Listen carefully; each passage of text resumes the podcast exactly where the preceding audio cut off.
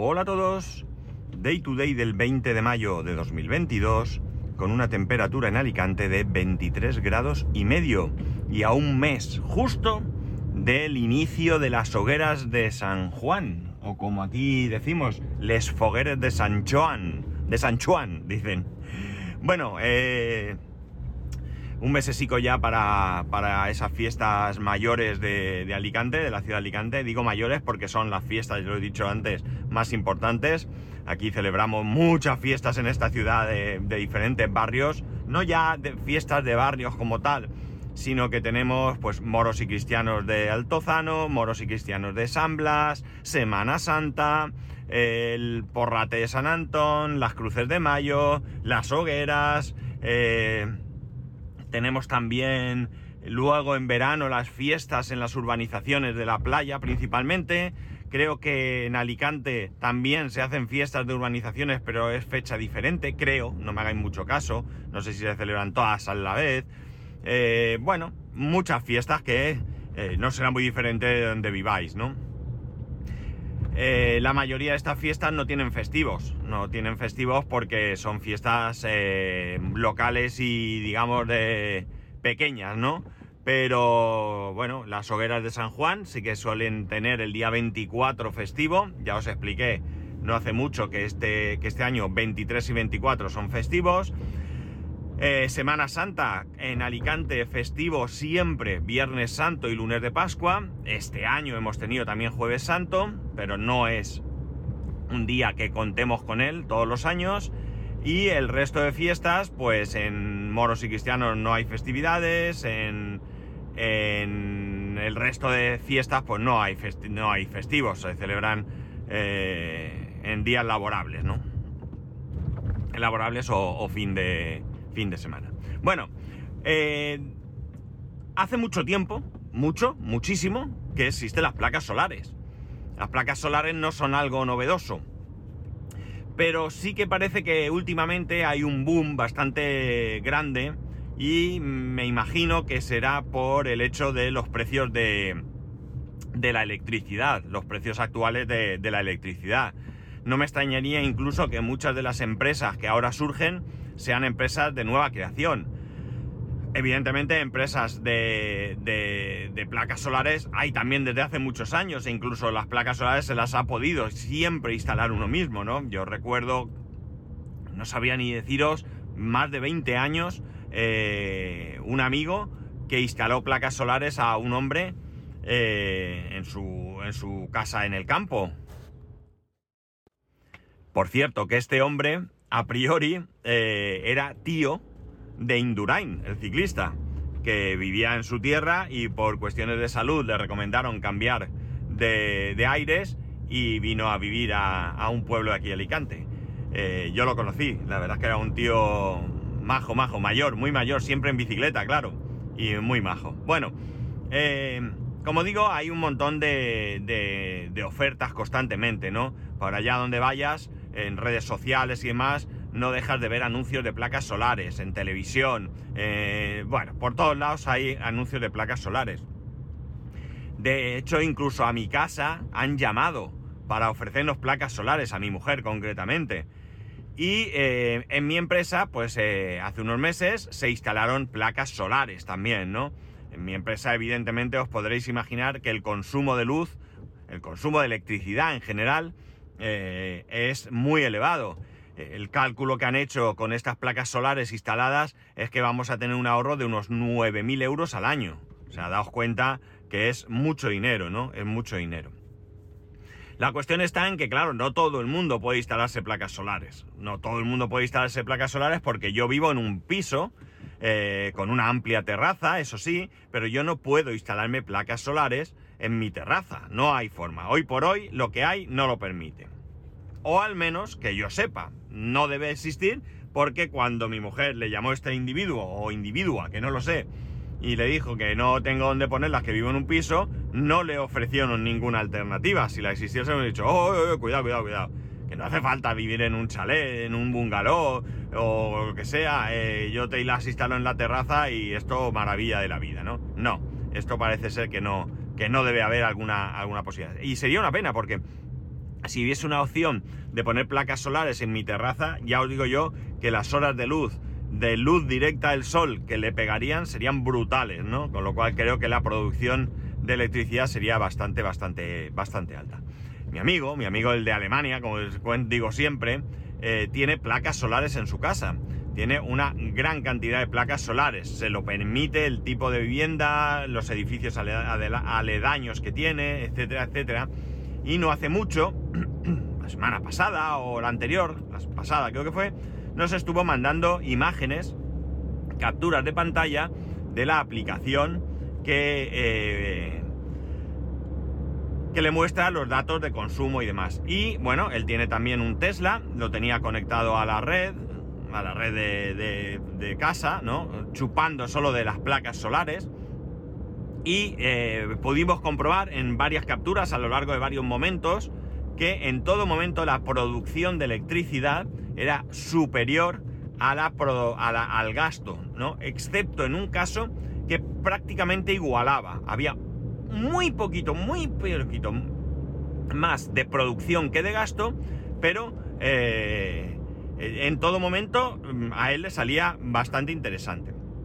Está volcando electricidad a la red y además parece ser, si no lo entendí mal, que en Alemania se subvenciona la producción de este tipo de energía aunque no lo vuelques a la red. Es decir, tú produces X electricidad, no, estoy muy seguro de que esté bien así, ¿vale? Pero en cualquier caso, hay producción sobre lo que vuelcas a la... Perdón, hay, eh, hay eh, ingresos por lo que vuelcas a la red, ¿vale? Por lo que digamos vendes, pero también por lo que tú consumes. Con lo cual, pues es súper interesante. De hecho, él me decía que la inversión que había hecho, las placas solares eh, las había puesto en marcha su suegro, ¿no? Él se las había comprado al suegro, al suegro, le pagó lo que le costó y amplió con más baterías y otra serie de cosas. Bueno, pues la inversión que había hecho en la compra y mejora del sistema, más el consumo eléctrico, ¿vale?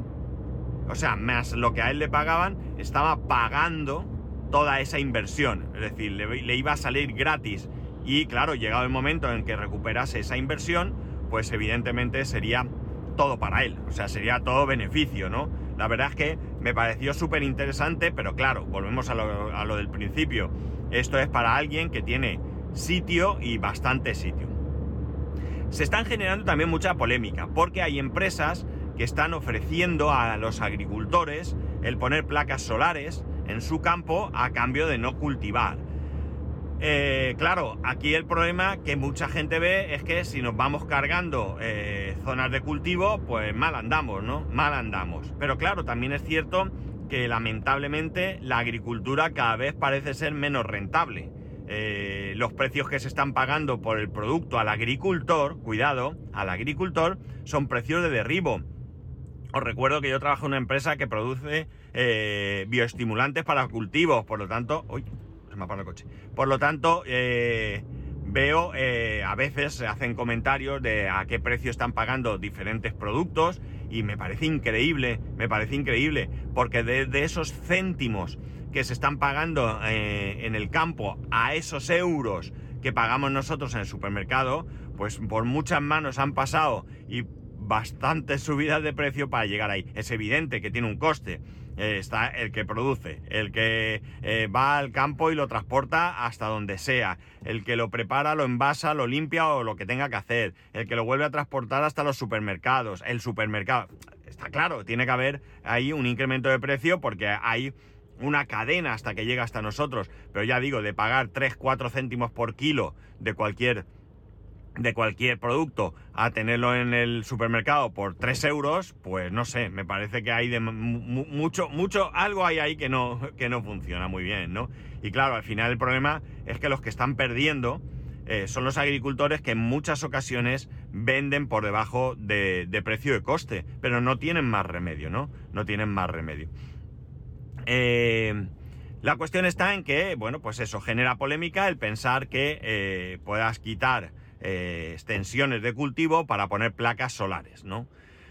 Pero bueno, está claro que donde hay negocio, pues hay negociantes. Y bueno, pues cada uno tendrá que valorar el qué empresa monta, con qué ética la monta, y uno tendrá que valorar en dónde quiere o hasta dónde quiere llegar. Con esto no quiero decir, ni muchísimo menos, que quitar un campo de nabos para poner unas placas solares eh, no sea ético, ¿vale? Cuidado, que no, que no es eso lo que he querido decir, que me ha sonado bastante mal cuando lo he dicho, y no, no, no es eso, ¿no? Quiero decir que bueno, que cada uno debe considerar sus opciones, ¿no?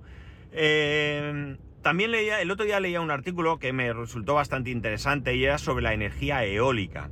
Resulta que España, bueno, yo creo que tenemos en primer lugar un concepto bastante pobre de, la producción de energías renovables en nuestro país, ¿no? Creo que, todos pensamos que no, no sacamos todo lo que podríamos sacar siendo un país donde, entre otras cosas, pues sol hay para aburrir, ¿no?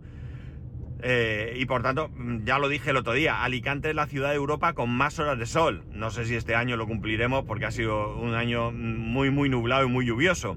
Pero bueno, es eh, la, ciudad de Europa con más horas de sol. O sea, imaginar. Por tanto, deberíamos de tener muchísimas, muchísimas placas solares en todos los edificios, ¿no? Pero sabéis, eh, bueno, yo creo que todavía hay reticencias, hay que hacer una inversión, es verdad que esa inversión está subvencionada, pero bueno, no es tampoco algo que creo que tengamos interiorizado. Pero como decía, en el, campo de, la producción de energía eólica, leí que otra vez España eh, es el primer productor de energía eléctrica eh, de, de, origen eólico. O sea, daos cuenta, eólico terrestre, cuidado, eólico terrestre, ¿vale? En cambio, creo que tenemos un concepto de que no nos aprovechamos de todo esto. Y que nuestra asignatura pendiente es la generación de, electricidad, de energía eólica en el mar. Parece ser que es mucho más interesante que tener esos aerogeneradores en el mar, porque los vientos son más constantes, no hay esas variedades como puede haber en tierra por por montañas, por montículos, por lo que sea, y por tanto muy, muy interesante, pero ahí sí que teníamos una producción muy, muy, muy, muy baja, ¿no? Era algo que podíamos mejorar y mucho. Vivimos en un momento con complicaciones, con complicaciones eh, por, la, por, la, por el suministro energético, ¿no? Eh, eh, la guerra en, Ucrania pues está afectando y mucho porque, bueno, pues mucho de lo que llega a Europa, aunque a España a lo mejor no tanto, pero mucho de lo que llega a Europa resulta que, que, viene de Rusia. Y bueno, creo que a Polonia, no sé si era, le han cortado el suministro. bueno, pues ahí, ahí hay un grave problema, ¿no? Y hay países que dependen pues casi al 100% de, de la energía que llega de Rusia, ya sea petróleo o gas, ¿no? en España dependemos mucho de gas de, de Argelia, por ejemplo.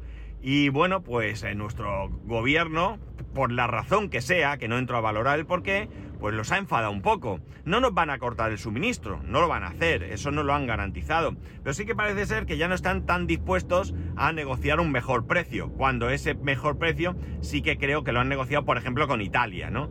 Entonces, bueno, pues ahí estamos metiendo eh, deditos en llagas que a lo mejor no es que sea o no sea el momento, pero a lo mejor no se está haciendo todo lo bien que, debiese hacerse. Eh, leí no hace mucho también que España tiene grandes reservas de gas.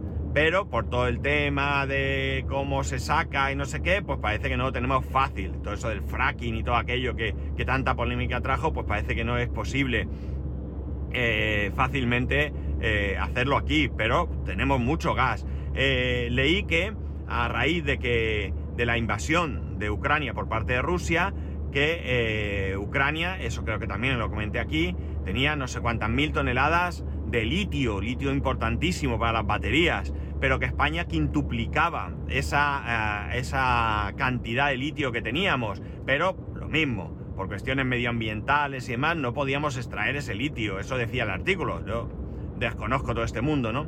La cuestión es que eh, al final dependemos mucho de otros países, ¿no? Eh, sé que a mucha gente no le gusta la energía nuclear, ¿vale? Pero la energía nuclear no es mala, sin más. O sea, una energía nuclear eh, bien mantenida, con centrales nucleares eh, que, con una revisión y con un mantenimiento correcto no son peligrosas, ¿no? Y lo que es la producción en sí, lo que, lo que vemos que sale por esas chimeneas, no es peligroso, no es malo, no es radioactivo, es vapor de agua. El problema son los residuos. Los residuos sí están ahí, pero hay que buscar una buena gestión de esos residuos. Porque hoy por hoy no tenemos otra. Es decir, yo no es que pretenda que tengamos centrales nucleares en cada ciudad, porque ahora con esto de las mini centrales parece que, que, podía llegar a ser tener muchas centrales pero pequeñas. No es eso lo que busco, lo que quiero, pero es evidente que en estos momentos es una energía que está considerada verde, por tanto no paga ese impuesto por emisiones de CO2 y es más barata, es más barata, vuelvo a lo mismo, pero tiene que tener un, vamos, extraordinario eh, mantenimiento y desde luego no se puede andar con tonterías, ¿no? Esto tiene que ser algo eh, donde no haya ningún tipo de, excusa para hacerlo bien, ¿no? Y, insisto, eh, un seguimiento, que los residuos no se tiren a cualquier sitio, que se busque una manera, porque ya sabemos que esos residuos van a tardar miles de años en desaparecer, ¿no? Yo hay veces que digo, pues los podíamos tirar al espacio en un cohete y cuando ya estén muy lejos los explotamos, ¿no? Yo que sé, a lo mejor eso no hace nada, no tengo ni idea, ¿no? Claro que ahí el, coste seguramente sea muy alto y nadie se anime a ello. Pero qué sé yo, yo qué sé, imagínate que lanzan un cohete que va camino al sol, no sé, a lo, a lo mejor no le afecta al sol porque antes de llegar incluso aquello desaparece por las altas temperaturas y a fin de cuentas ahí hay radiación y hay de todo. No sé, esto es cuñado, cuñado, vamos, al más alto nivel. Pero bueno, evidentemente el problema siempre de los residuos, eh, eh, no solamente de, una central nuclear, sino residuos de cualquier fábrica y demás, pues eh, ha sido precisamente el coste de deshacerse de esos residuos, porque sabemos que hay empresas pues, que han tirado esos residuos a ríos, al mar y han contaminado, ¿no? Empresas o empresarios, porque las empresas no, empresarios sin escrúpulos o dirigentes de esas empresas sin escrúpulos que han hecho este tipo de cosas. La cuestión está en que, eh, bueno, pues eso, cada vez hay más anuncios de, placas solares. Insisto, las placas solares, pues creo que no son para todas, para todos, perdón, todos y todas, ¿vale? Y además creo que hay también un poco de incultura, ¿no? Mirar, en mi urbanización, eh, pues alguien, supongo, propuso la instalación de placas solares en el techo, ¿no? En la terraza, más que Nuestras terrazas, las cubiertas superiores, no son de uso, ¿vale? Están cerradas, tienen su puerta, pero no son como por ejemplo en el edificio donde yo vivía antes, que la terraza, todo vecino tenía una llave y había allí unos tendederos donde tú, nosotros de hecho, eh, el grueso de la, de la lavadora subía a la terraza, ¿no? Cuando eran pequeñas cosas y demás, pues las, teníamos un pequeño tendedero en un patio interior. Un patio no, un, hueco de luces de esto, no me acuerdo cómo se dice. Y bueno, pues eh, podías, en este edificio no. Bien, pues resulta que hay un vecino mm, bastante, bastante toca narices, ¿vale? Bastante toca narices, que en algunas ocasiones puede tener razón, pero para mí le pierden las formas y la soberbia. Eh, pues resulta que, empezó a hacer eh, campaña para no instalar esas placas solares, porque si ponemos placas solares vamos a perder la garantía de, la cubierta y si luego hay una filtración, pues va a venir la empresa constructora y va a decir, ah, vosotros habéis tocado. La compañía de seguro va a decir, ah, es que esto está manipulado. Y bueno, pues no íbamos a tener cubierta esa garantía que va a tener esa, esa cubierta. Esto es porque no tiene ni idea él piensa que las placas solares se eh, anclan al suelo taladrando el suelo y esto no es así. Las placas solares se instalan allí unos armazones y esos armazones se fijan eh, con un peso, ¿no? Se ponen unos pesos para que no se mueva. Entonces, entre ese peso, el peso del armazón, el peso de las placas, todo eso, pues está estudiado para que no se mueva, ¿no? Eso no se mueve. Evidentemente, si viene un, tornado, pues se lo va a llevar, pero es que da igual que esté anclado que no esté, ¿no? Pero en condiciones normales eso no vuela, eso no se mueve, ¿no? Eh, por tanto, bueno, pues eh, tiene, tiene poca lógica pensar como, como él pensaba. Esto no me lo han contado, es que lo he visto en las placas que han puesto en mi empresa, ¿no? En mi empresa las placas que se han puesto no se ha taladrado el suelo, tienen unos pesos eh, que hacen que, que quede fijo. A mí me gusta el tema de las placas solares. Si yo tuviese una casa donde pudiese poder tener placas solares, valoraría muy mucho, muy mucho su instalación, ¿no? Patuflin también tiene placas solares donde vive y nos cuenta su experiencia con las placas, con las compañías eléctricas, con la carga de su vehículo eléctrico, con lo que vuelca la red. Está superpuesto. La verdad es que si algo le podemos eh, eh, achacar a, a Cristian es que es exhaustivo cuando le interesa un tema y la información que saca, cómo lo apunta, cómo es, es bárbara, ¿no? Y bueno, pues él tiene todo esto muy estudiado, a él le salen las cuentas y bueno, pues ya digo, yo creo que resulta interesante. Las placas solares, yo las recuerdo, las recuerdo de hace también, pues yo qué sé, tendría yo 18, 20 años. Mi, madre tenía unos tíos que tenían una, finca donde eh, no era posible llevar electricidad mm, por cable, ¿vale? Porque, bueno, era posible, pero el coste era brutal en aquella época, ¿no? Era una cantidad por vecino de algo así como 6.000 euros hace, pues eso, 25, 30 años, no más, y he dicho, sí, sí, no, unos 30 años. Y por tanto, eh, bueno, pues eh, eso, era, eso era inviable, ¿no? Eso era inviable. Entonces eh, se pusieron placas solares en aquella, en aquella casa. Y las placas solares daban para encender algunas luces de la casa, una televisión pequeñita de de, de culo, ¿vale? Unas 14 pulgadas de aquellas. Y un frigorífico. No, mentira, el frigorífico. A ver, dejadme pensar. No, el frigorífico iba a gas. tenía una botella de, butano, de las naranjas, entonces, porque no había otra cosa. Y el frigorífico iba a gas. Mm, es verdad. Y bueno, pues tenía para eso y nada más, ¿no? Eh, además, la tele iba a 12 voltios. O sea, todo allí era eh, súper curioso, ¿no? Eh, hoy en día ha avanzado mucho. Hoy en día ha avanzado mucho, mucho. Ya digo, mi amigo podría perfectamente desengancharse de la red, a riesgo de algún día complicado. Vive en Alemania, las horas de sol no son las mismas que aquí. Eh, y aún así, pues tiene unos resultados bastante, bastante interesantes.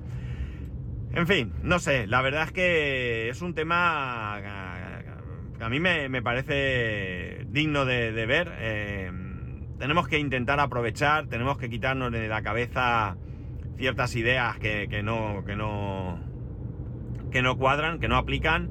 Eh, y bueno, pues hay que, hay que ir estudiando de qué manera podemos ir beneficiándonos. En el caso de mi comunidad, ya digo, no era para los vecinos, era para, pues imaginar, si pagas toda la electricidad del garaje o mucha electricidad del garaje, de, de los ascensores, de las luces de las escaleras, de los grupos de presión, yo qué sé, todo lo que se pueda, pues oye, nuestra factura eléctrica pues baja y por tanto nuestra cuota baja o se mantiene esa cuota para hacer otras cosas, ¿no? Con lo cual es interesante, muy muy interesante. De hecho, eh, la caldera que tenemos, nosotros tenemos una caldera comunitaria, esa caldera eh, tiene el sobrante, el calor que, emite, se utiliza para generar electricidad que se vuelca en la comunidad. Así que, pues eso, muchas cosas interesantes para este tema. Yo creo que no debemos de pensar en mejorar todo esto simplemente porque ahora mismo el coste de la electricidad sea alto. Yo creo que hay que hacerlo, eh, evidentemente, y sí, por una cuestión económica, pero también porque debemos de ir eliminando, ¿no? Y yo creo que lo mejor es ir progresivamente eh, eliminando todas aquellas fuentes de energía que, bueno, pues que perjudican el medio ambiente. Al final ya sabéis aquella frase, ¿no? De, que, de, qué planeta queremos dejar a nuestros hijos, ¿no? Pues eso es lo que tenemos que hacer.